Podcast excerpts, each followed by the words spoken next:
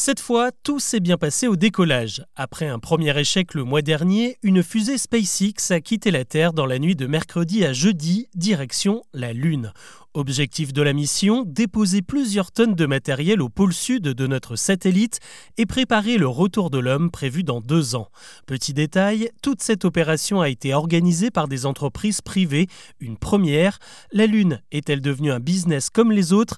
Avant d'aborder les autres infos du jour, c'est le sujet principal qu'on explore ensemble. Bonjour à toutes et à tous et bienvenue dans Actu, le podcast qui vous propose un récap quotidien de l'actualité en moins de 7 minutes. On y va il est loin le temps où la NASA était seule aux commandes. Depuis maintenant une dizaine d'années, la conquête spatiale a entamé sa révolution en déléguant toutes les missions mises sur pied à des entreprises privées.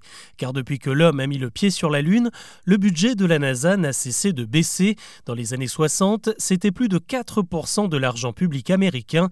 Désormais, c'est seulement 0,5%.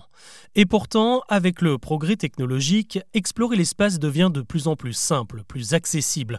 On envisage désormais de construire une base lunaire habitable, mais pour ça, il faut de l'argent. C'est donc naturellement que la NASA s'est tournée vers les entreprises privées qui, elles, peuvent rassembler des millions grâce aux investisseurs. Ce partenariat s'est conclu avec une loi, le Space Act, voté en 2015.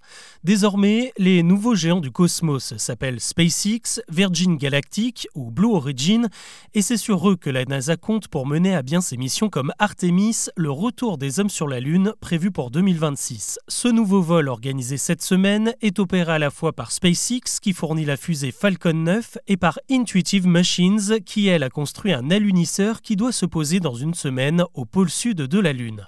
Cette zone intéresse beaucoup de monde, car elle contiendrait de l'eau, un élément indispensable pour espérer bâtir une station habitable, car dans l'eau il y a de l'oxygène pour respirer et de l'hydrogène pour fournir de l'énergie, sans oublier l'intérêt de l'eau pour cultiver les plantes. La finalité, c'est d'être autonome une fois sur place. Alors évidemment, on n'y est pas encore. L'alunisseur va d'abord déposer des instruments de mesure sur la Lune pour analyser le sol. Il faudra également observer comment la poussière lunaire se déplace à l'atterrissage, car sur la Lune, il n'y a pas de vent ou de pluie pour polir les minuscules cristaux de roche qui sont donc coupants comme des rasoirs, un danger permanent pour n'importe quelle installation. À terme, l'exploitation de la Lune sera elle aussi confiée à des entreprises privées. L'objectif de la NASA, c'est qu'elle soit évidemment américaine, car la Chine est sur le coup, elle aussi. Cette bataille préfigurera une autre conquête envisagée pour 2033, celle de la planète Mars. Aller-retour sur Terre où la réalité est beaucoup plus cruelle. Les États-Unis sont une nouvelle fois sous le choc après une fusillade meurtrière ce mercredi à Kansas City. Alors que la ville fêtait la victoire de son équipe au Super Bowl, une fusillade a éclaté en pleine parade malgré la présence de 800 policiers. Le bilan toujours provisoire fait état d'un mort et de 21 blessés dont la moitié sont des enfants.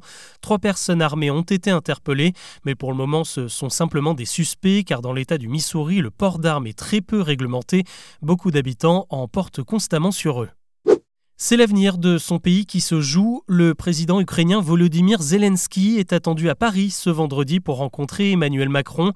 C'est sa troisième visite en France depuis le début du conflit qui va bientôt entrer dans sa troisième année. Les deux chefs d'État vont signer un nouvel accord de soutien militaire. La France a promis d'aider l'Ukraine sur le long terme et prévoit l'envoi de nouveaux matériels, des formations pour les soldats ukrainiens et des aides aux industries de défense du pays. Volodymyr Zelensky a déjà conclu un accord similaire avec l'Angleterre au mois de janvier. À retenir également les dernières prévisions de trafic pour la grève SNCF annoncée ce week-end. On est toujours sur une moyenne d'un train sur deux pour les TGV, les Ouigo et les Intercités dès ce jeudi soir. En direction des Alpes et des Pyrénées, la SNCF espère proposer un service quasi normal, notamment pour les 9000 enfants qui ont prévu de voyager sans leurs parents. Depuis mardi, des SMS sont envoyés aux voyageurs dont le train est annulé, avec des liens pour demander des remboursements. Et attention car le deuxième effet de cette grève eh bien c'est la ruée sur la route où le trafic s'annonce encore plus chargé que prévu. Vendredi, c'est orange dans tout le quart nord-est et en Ile-de-France pour les départs des 14h. Samedi, ce sera rouge dans toute la région Auvergne-Rhône-Alpes en direction des stations. Le pic d'affluence est attendu dès 10h du matin et jusqu'à 18h. Et si le principe de l'uniforme à l'école faisait finalement un flop? En tout cas, on peut le penser avec cette décision du gouvernement qui vient de reporter la date butoir des dépôts de candidature. À l'origine, les établissements avaient jusqu'à ce jeudi pour se porter volontaire et tester l'uniforme, mais finalement, ils auront jusqu'au mois de juin.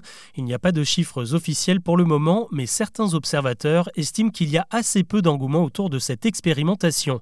Ces derniers jours, une quinzaine de candidats ont même changé d'avis, bien souvent parce que ce sont les communes qui se sont d'abord portées volontaires et parce que les conseils d'école ont finalement refusé. En tout cas, certains sont au taquet, comme à Béziers, où les premiers essayages ont eu lieu ce jeudi.